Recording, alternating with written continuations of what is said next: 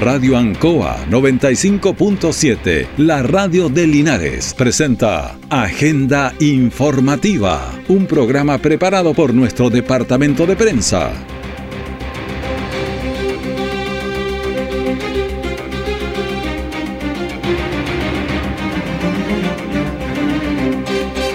Muy buenos días, bienvenidos a Agenda Informativa de la Radio Ancoa, edición de este día miércoles 16 de agosto de 2023. Pasamos a las informaciones de las últimas horas preparadas por nuestro departamento de prensa. Nueva víctima fatal tras accidente en la ruta 5 Sur cerca de Villalegre. Incendio afectó segundo piso de una vivienda en la villa Los Portones de Linares. Gobierno Regional del Maule entrega 28 vehículos a la PDI nivel regional. El detalle de estas y otras informaciones ya viene. La pandemia demostró que para avanzar hacia mejores aprendizajes es necesario preguntarnos sobre qué y cómo aprendemos. Para responder, desde el Mineduc y junto a UNESCO, realizamos el Congreso Pedagógico y Curricular. Y tú tienes una invitación a participar. Infórmate y súmate a estos diálogos en el sitio congresopedagógico.mineduc.cl. Congreso Pedagógico y Curricular. La educación es el tema. Ministerio de Educación, Gobierno de Chile. Presentes por un mejor futuro. Siempre en el lugar donde se produce la noticia están los equipos de prensa para que usted se informe primero. Agenda informativa. Agenda informativa aquí en la Radio Bancoa. Y bueno, hay varias cosas que quiero partir eh, conversando y estamos en línea ya con eh, el académico, abogado y comentarista de piedra Roseta Héctor Hernández. Buenos días, ¿qué tal? ¿Cómo estamos? ¿Aló? Ah, no, no estamos entonces, parece. Estamos.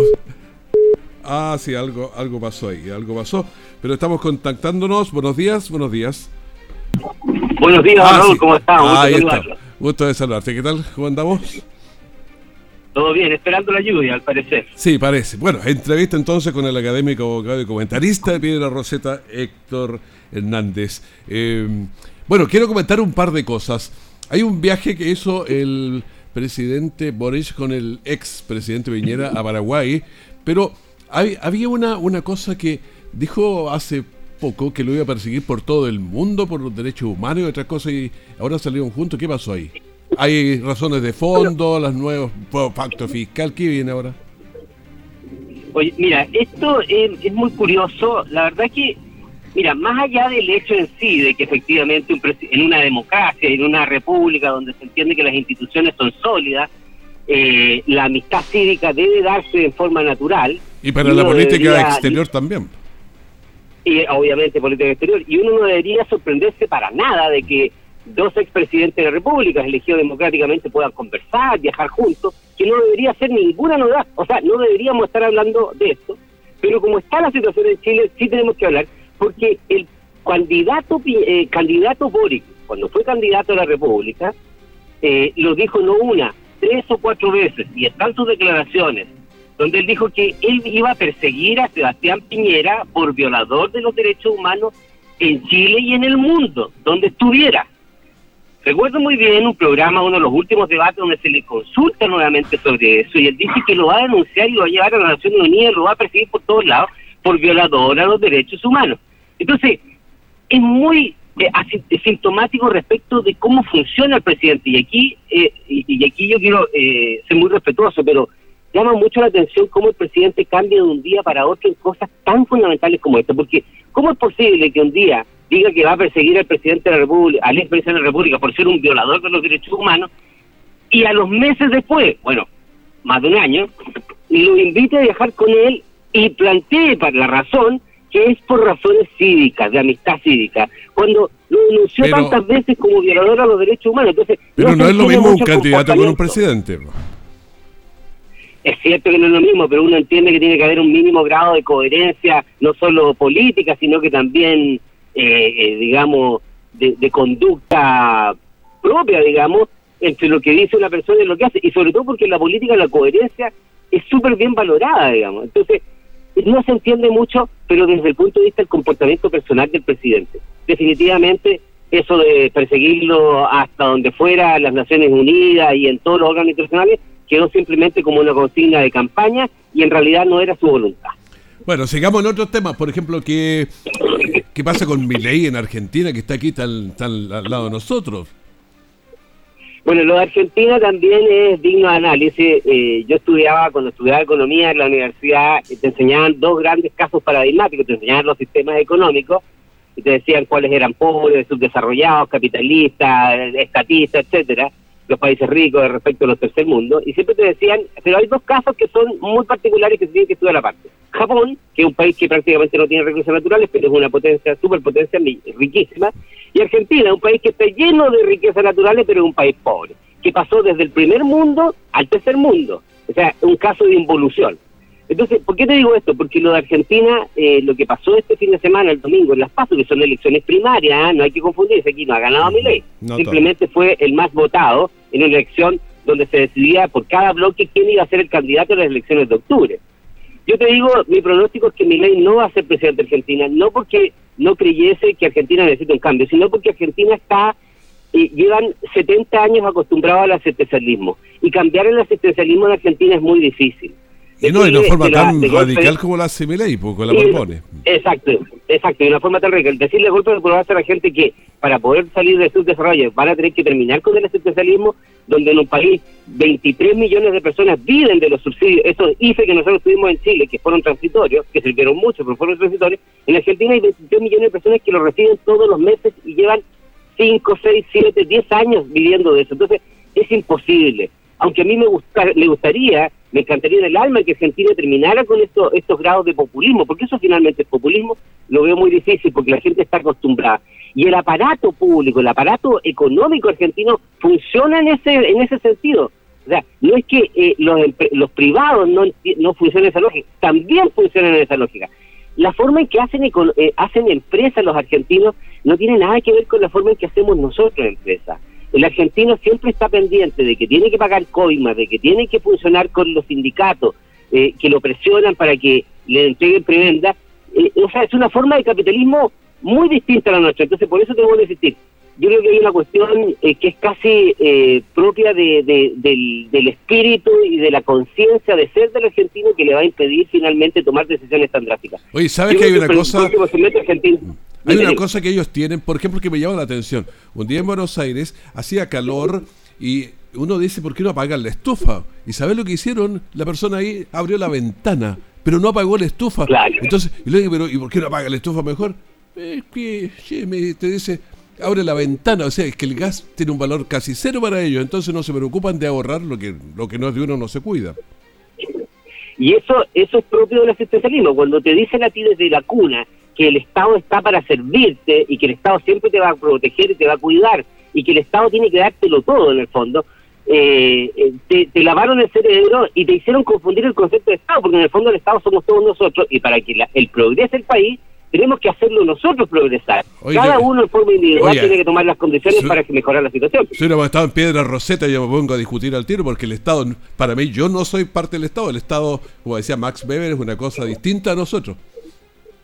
No, esa es la teoría la teoría clásica que dice que el Estado en el fondo es una institución aparte de las personas y que precisamente la forma por eso te decía y que interviene si hubiéramos estado en piedra roseta nos ponemos a discutir al tiro lo podemos discutir pero mira solo para terminar yo creo que el candidato el próximo presidente de Argentina va a ser Massa va a ser muy similar porque los tres tercios se dio muy similar a lo que se dio en Chile y yo creo que el, próximo presidente de Argentina va a ser Massa y te anticipo una cosa eh, solo para la discusión mm. eh, con la figura de ley, la figura de Cast en Chile queda casi como un bebé de pañales. ¿eh? Discúlpame que te diga, pero ya es muy difícil decirle a Cast un ultraderechista cuando tú tienes un ejemplo de un neoliberal o de un liberal, digamos, duro, como es mi ley en Argentina. Exactamente.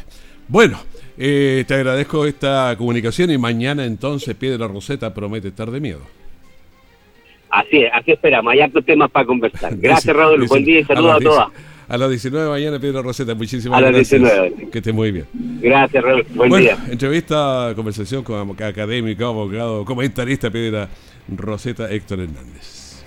¿Ya miraste a tu alrededor? ¿Está todo bien? Mira de nuevo. Somos la familia Miranda y siempre estamos ojo con el acoso en el transporte público. Porque el 85% de las mujeres en Chile ha vivido situaciones de acoso en el transporte público. Sabemos que son muchas, pero somos más quienes siempre estamos atentos para identificar estas conductas y combatirlas. Conoce más en familiamiranda.cl. Únete a nuestra gran familia. Ministerio de Transportes y Telecomunicaciones, Gobierno de Chile, presentes por un mejor futuro. Nuestra central de prensa está presentando Agenda Informativa en el 95.7 de Radio Ancoa. Así es, estamos en la Radio Ancoa y bueno, eh, saludamos a Gabriel. ¿Qué tal? ¿Cómo estás? ¿Cómo estás en el día post aniversario? Hemos sobrevivido, Raúl. Buenos días. Eh, claro, hay mucho contenido por revisar. Ayer estábamos de aniversario, por eso no hicimos nuestros informativos, pero ya estamos, pero ya estamos aquí, con todo preparado. Bien, y con mucha fuerza. Hubo una nueva víctima fatal eh, tras el accidente de la Ruta 5. Ya habíamos tenido tres en el fin de semana. Claro, pero la noche de lunes vuelve a ocurrir otro accidente de tránsito en la Ruta 5 Sur, a la altura del kilómetro 288. Esto corresponde a la comuna de Villalegre. Resulta que un vehículo que va por pista izquierda es golpeado en la cola por otro auto que iba por pista derecha intentando adelantar. Esto hace que el vehículo que iba por la pista izquierda pierde el control, da unas vueltas trompo y termina volcando en ese sector. Desgraciadamente el eh, copiloto de este automóvil, identificado como SASC de 26 años, pierde la vida en ese lugar. Estuvo trabajando la CIAT para investigar las causas del accidente de tránsito y según los primeros antecedentes, eh, esa vendría siendo, digamos, la maniobra que ocasionó la, la situación, dejando además otras tres personas en estado grave. Pero sabe, hay un par de cosas que me gustaría comentar, porque uno, habiendo dado tantos, igual que tú, en, carretera, mm. hay gente que se pega en el lado izquierdo. Cuando debe ir por la derecha, ¿cierto? Se queda en el mm. lado izquierdo. Y hay conductores que les molesta demasiado eso. No justifico para nada hacer alguna tontería ahí, pero hay conductores que se molestan por eso y tratan de pasarlo por aquí, por allá. Claro, el otro va tranquilamente, pero ahí en una de estas lo tocan y pasan estas cosas. Claro, quizás se apuró mucho quizá en adelantar y mm. quizá qué velocidad iba también, que a lo mejor por este a lo mejor fue un tope muy leve, pero le hizo perder el control. Cuando vas a 120 km por hora te tocan y, vuelan. Sí, sí, sí. Claro, se hablaba inicialmente de un furgón con varios heridos, sin embargo era un vehículo tipo sedán que finalmente volcó y dejó eh, a estos tres heridos en estado grave, los del vehículo volcado más el copiloto que fallece en el lugar. En tanto del otro vehículo no hay personas lesionadas, pero sí el conductor eh, fue detenido por carabineros eh, para poder investigar y ver qué es lo que sucedía, pero la versión que tenemos hasta el momento indica que habría sido este adelantamiento y alcanza a golpearle la cola al auto que venía por la pista izquierda. Qué complicado, ¿eh? los accidentes. Ya llegamos. Cuatro fallecidos en los últimos días. Claro, cuatro fallecidos, eh, cinco en el fondo, porque uh. recuerdas que hubo también el fin de semana un atropello en la comuna de San Javier, en la ruta 5. Ah, verdad. Claro, falleció, falleció la segunda persona también, entonces ha sido, mm. han sido jornadas muy eh, negativas en ese sentido en cuanto a las emergencias. Estamos hablando de, en este caso, en el caso de San Javier, de una persona que conducía en estado de ebriedad, finalmente indicó carabineros y que atropella a dos hombres que estaban cambiando un neumático en lo que es la ruta 5 Sur, así que eh, otro hecho muy lamentable que ha enlutado las rutas de nuestra región. Pero además estaba cambiando el neumático en la orilla, pero el otro iba con, alcohol en la sangre. Entonces así no, no se puede hacer muy bien las cosas. Claro, es que si, si, se les pinchó el neumático, ¿qué más van a hacer? Tienen que parar ahí. Claro, para a la orilla, pero el otro iba, iba en estado etílico. Así que no, no hay mucho que hacer ahí. Eh, vamos a ver qué determina finalmente la justicia, porque los familiares están pidiendo justicia para estos dos hombres que venían de trabajar acá en Linares, pero eh, con residencia en Talca. Ellos habían estado trabajando en una discoteca, eran guardias de seguridad, y cuando ya habían terminado su jornada en la disco, qué sé yo, se iban de vuelta a su, a su casa, eh, recién pagados, y les ocurre esto en la, en la ruta. Claro, ¿has pinchado en la ruta? ¿Has tenido que cambiar una, una rueda en carretera? Claro. Claro, y uno no tiene, yo también lo me ha tocado. De manera que tiene que cambiarse a la orilla, ¿no? ¿dónde te vas a salir? Es incómodo porque nadie baja la velocidad también. Y y te- pasan, claro, camiones y todo. Y si el camino es angosto, pero por eso es que se supone que las personas que van manejando andan todas en normal estado de, de temperancia, en fin, con todo, porque no puede llegar y va- ir con trago, imposible. Bueno, pero tenemos otra emergencia que ocurrió ayer en la mañana en los portones, aquí en el sector poniente de Linares, un, un segundo piso, un incendio ahí. Un incendio estructural que afectó el segundo piso de una vivienda y además la parte posterior de la misma. Esto sucede específicamente en Juan Domingo Palacios con los Maitenes, Villa Los Portones. Se activó la alarma de incendio. Esto sucede cerca de las 9, si me recuerdo, ayer la- eh, de la mañana, cuando bomberos deben concurrir hasta este domicilio. Eh, ayudó mucho eh, que son viviendas nuevas que tienen mejor preparación para las emergencias y además la colaboración de los vecinos, porque fíjate que todos eh, en el entorno abrieron los portones, abrieron las puertas, entonces bomberos es más fácil meterse también por otras viviendas colindantes para poder trabajar. Eh, conversábamos ayer con el comandante de bomberos Carlos Retamal, quien entregó los detalles de este incendio. Recibimos la alarma de incendio estructural alrededor de las 9 de la mañana en el sector eh, poniente de la ciudad, nor- suroriente, ya, en- específicamente Villa Los Portones, de un incendio estructural, ¿cierto?, en, en dependencia del segundo piso. Este incendio fue controlado rápidamente por personal de bomberos. Despachamos tres unidades al lugar, eh, alrededor de 30 bomberos, 30 40 bomberos. Atendimos esta emergencia, eh, la emergencia se controla muy rápidamente, eh, gracias a la intervención de los primeros bomberos que llegaron al lugar, solamente tenemos la afectación de un- una, una habitación, digamos, no todo el, conteniente, el contenido de la casa. así que, como digo, agradecer digamos, a, los bomberos que hicieron la primera intervención y que esta emergencia no pasara a mayores. porcentaje más o menos de, de lo afectado a la vivienda? Mira, interiormente tenemos eh, la afectación de una habitación del segundo piso. eh, el- todo lo que te- tiene que ver con los celchas, techo, eh, tenemos un 100% de afectación por efecto del fuego. Ya, el- como te digo, el incendio fue controlado. Este incendio empieza en la parte posterior de la casa. eh, si tú ves, también salieron llamas, digamos, por el, por el frente de la casa. Y como te decía, tiene afectación en todo lo que es su cielo, entre techo, eh, en un 100%. Bueno, era el comandante Carlos Retamal con este incendio que afecta el segundo nivel de esta vivienda en, en lo que es Juan Domingo Palacios con los Maitenes. Eh, bueno, por lo menos esto no avanzó hacia el primer nivel, no había tanto daño. Claro, pero uno piensa segundo nivel, está todo el techo, de todas maneras sale bastante cara la, el arreglo ahí. La reparación, más La encima que se aproximan las lluvias, entonces quizá esta, esta familia debe estar bien preocupada por lo que pasó ayer. Claro, y tenemos lluvias 3, 4 días después para adelante, así que estamos complicaditos por ahí. Oye, pero hablando de lluvia, el lluvia está frío y el frío uno quiere ponerse al lado del, del calor y si no tienes gas se te complica. Te invito a viajar. Bajemos. A. Longaví. Ah, Claro. pero eso está a 13 kilómetros para allá. Pero un viaje igual. Ya, Vamos a algo más viaje, positivo porque, claro, fue lanzado en Longaví el programa de beneficio para adultos mayores para que puedan comprar el gas más barato. Hay que inscri- inscribirse en IDECO eh, para poder acceder a este beneficio. Bien con Longaví, estos son los longavianos, así que Sí. no nos vamos a colar por el chorro. No nos vamos a, claro, esto es en Longaví, un beneficio que no se había eh, aplicado en esta comuna, pero que finalmente el, el cuerpo de concejales decidió aprobar esto, porque se hace necesario el frío, imagínate los adultos mayores, eh, muchos de ellos que viven solos, entonces poder comprar el gas más barato es tremendamente una, una tremenda ayuda para estas personas. Conversábamos con el alcalde Cristian Mencheca, quien orgullosamente lanzó este programa de beneficio. Sí, bueno, todos saben que son tiempos bastante difíciles. La inflación está afectando fuertemente a todo el mundo, pero especialmente a los adultos mayores.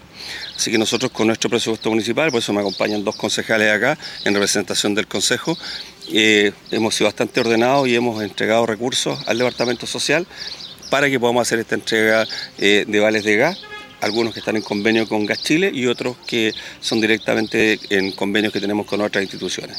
Le damos la palabra al Dideco para no equivocarme yo, pero son para adultos mayores de 60 años y que estén dentro del registro social de hogar y que, califiquen dentro de, de nuestro programa. Este es un convenio que hace la ilustre municipalidad con, con la empresa NAP. Sí, lo tenemos con ENAP, con, su- con- esta filial que ha sido muy criticada, que es Chile, pero a nosotros nos importa eh, entregar una solución a los vecinos, que sea poder darle un poquito paliativo a, lo duro que ha sido el invierno y todavía quedan días de lluvia, por lo tanto creemos que está dando una manito, especialmente a los adultos mayores. Ha sido un invierno difícil, duro, eh, especialmente para nosotros en la comuna de Longaví somos muy rural, nuestros caminos están en muy malas condiciones, los que no están asfaltados eh, son de tierra, así que estamos tratando de, poder solucionar esos problemas. Por suerte nos, tomó con dos motoniveladoras, pero eh, de verdad que nuestros recursos se han hecho escasos para poder solucionar toda la, carpeta de robado que tenemos de tierra aún en la, comuna de Longaví. El alcalde Cristian Menchac en Longaví con este programa de beneficios hay algunos requisitos, ser mayor de 60 años, tener la ficha social, entre otras cosas, pero que no es nada del otro mundo, lo que se pide en, todas las municipalidades para poder acceder a este beneficio de descuentos para la compra de gas. Em, los otros detalles los entrega Richard Elgueta, el director de Dideco, quien está encabezando esta, esta solicitud.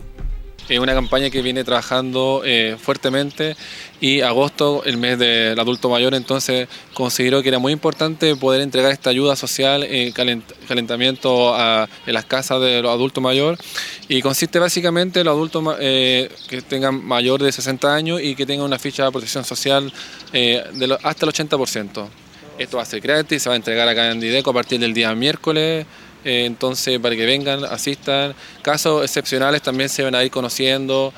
Eh, a las personas que no cumplen ese requisito y tengan 30, 40 y también necesiten eh, ayuda de parte del municipio, el alcalde gestionó con Gas Chile la posibilidad de un descuento, se le va a entregar un vale de descuento de 2.500 pesos a las personas que cambien un vale en Gas Chile.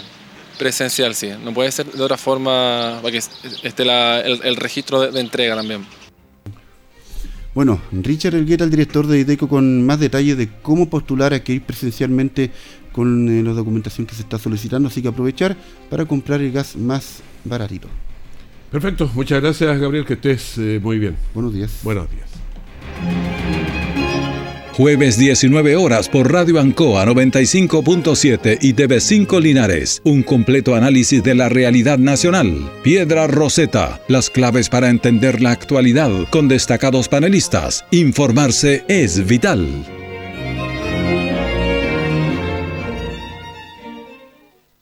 Todo el acontecer noticioso del día llega a sus hogares con la veracidad y profesionalismo de nuestro departamento de prensa. Agenda informativa. La Gobernación Regional apoya la iniciativa de seguridad pública, de prevención del delito, eh, también la persecución de sus autores, para los que eh, se realizó la entrega de 28 vehículos para la Policía de Investigaciones del Maule, la PDI. Eh, Cristina Bravo, gobernadora regional, nos dijo. La verdad es que estamos muy contentos de cumplir con uno de nuestros compromisos que tenemos con la Policía de Investigaciones para nosotros desde el gobierno regional es fundamental ponernos a disposición para avanzar en materia de persecución del delito y obviamente reforzar con equipamientos y con eh, vehículos, implementos que son fundamentales para avanzar en materia de seguridad pública. Ustedes saben que no solamente con estos 28 vehículos vamos a poder garantizar que las víctimas van a ser atendidas en, los distintas, en las distintas prefecturas, en los distintos territorios. El proyecto se financia a través del Fondo Nacional de Desarrollo Regional, lo que significa una inversión de 950 millones de pesos. Humberto Aquebeque, delegado regional del Maule. Para nosotros es determinante, esto permite también entregar mayor capacidad técnica y operativa a nuestras policías de investigaciones para poder desarrollar las investigaciones y el trabajo asociado también a la prevención de delitos en nuestra región. Desde la PBI agradecieron los vehículos que les permiten realizar de mejor manera los objetivos institucionales. El prefecto Germán Parra, jefe regional de la Policía del Maule agradecer a nuestro consejero, a nuestra gobernadora, por este importante apoyo hacia eh, la labor que está realizando la Policía de Investigaciones. Efectivamente, eh, gran parte de estos vehículos van a ser destinados a las distintas unidades, eh, cuentan con la tecnología y van a ir orientados netamente a las labores investigativas. También, aparte de estos vehículos, como decía la gobernadora, nos llegó la mitad del equipamiento de punta para lo que es eh, los peritajes balísticos, documentales en nuestro laboratorio. Y así se van a ir desarrollando otros proyectos más eh, que ya eh, están obteniendo los resultados positivos. El subprefecto Roberto Núñez, jefe de la prefectura de la provincia de Linares. Para el Maule Sur, como usted lo dice, son un total de 12 vehículos los que a través del Fondo de Desarrollo Regional fueron asignados a nuestra provincia eh, para las comunas de Linares, San Javier, Constitución y eh, Cauquenes. En total 12 vehículos eh, entre automóviles sedán, camionetas 4x4. Bueno, entonces de estos vehículos, 28 autos, hay 12 que quedan en el Maule Sur, que es Linares, Cauquenes y también Constitución. La Iglesia Presbiteriana Nacional de Linares, Divino Redentor, celebró 79 años de vida. Entre sus postulados es revitalizar la iglesia por medio de la palabra, la lectura de la Biblia, la comunión, la oración, para ser una iglesia comprometida con el Señor y con su obra. Escuchemos a Patricio Molina, pastor de la iglesia. Hoy día la iglesia local cumple 79 años de vida, así que ha hecho un culto especial de agradecimiento, por eso todo sea la gloria para el Señor. También escuchamos a Marcos Atudillo, presbítero de la iglesia. Para mí es un gusto el poder estar congregado en esta iglesia Divino Redentor. Me siento muy contento y además invito a, jóvenes, ¿cierto? a señoritas que, que, no tienen una congregación y, sienten ahí que, falta algo. Los invito a que asistan acá a, a la iglesia Himna Divino Redentor. La iglesia trabaja a través de los departamentos de adoración, enseñanza, comunión, evangelismo, servicio social. Fernando Narváez, miembro de la iglesia. Soy antiguo, no aquí en Linares solamente, porque yo antes vivía en Talca. Después que jubilé me vine a Linares. Ha sido una congregación muy bonita en la que he llegado y, es una comunidad en que todos nos respetamos y juntos ejercemos nuestra fe. Sonia Urrutia, desde la iglesia de Chillán, estaba acompañándoles también.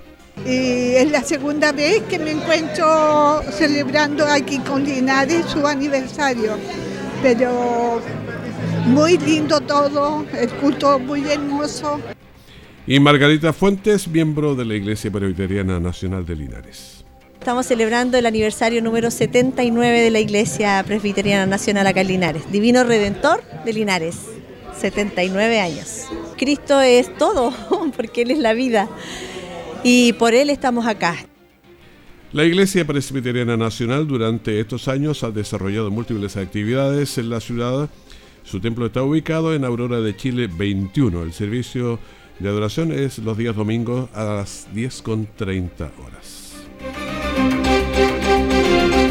Despedimos agenda informativa, primer bloque de la gran mañana de la red Ancoa. Manténgase en sintonía, tenemos una mañana siempre especial para ustedes. Que esté muy bien, muchas gracias. Radio Ancoa 95.7, la radio de Linares, presentó Agenda Informativa, todo el acontecer noticioso del momento preparado por nuestro departamento de prensa. Radio Ancoa, por la necesidad de estar bien informado.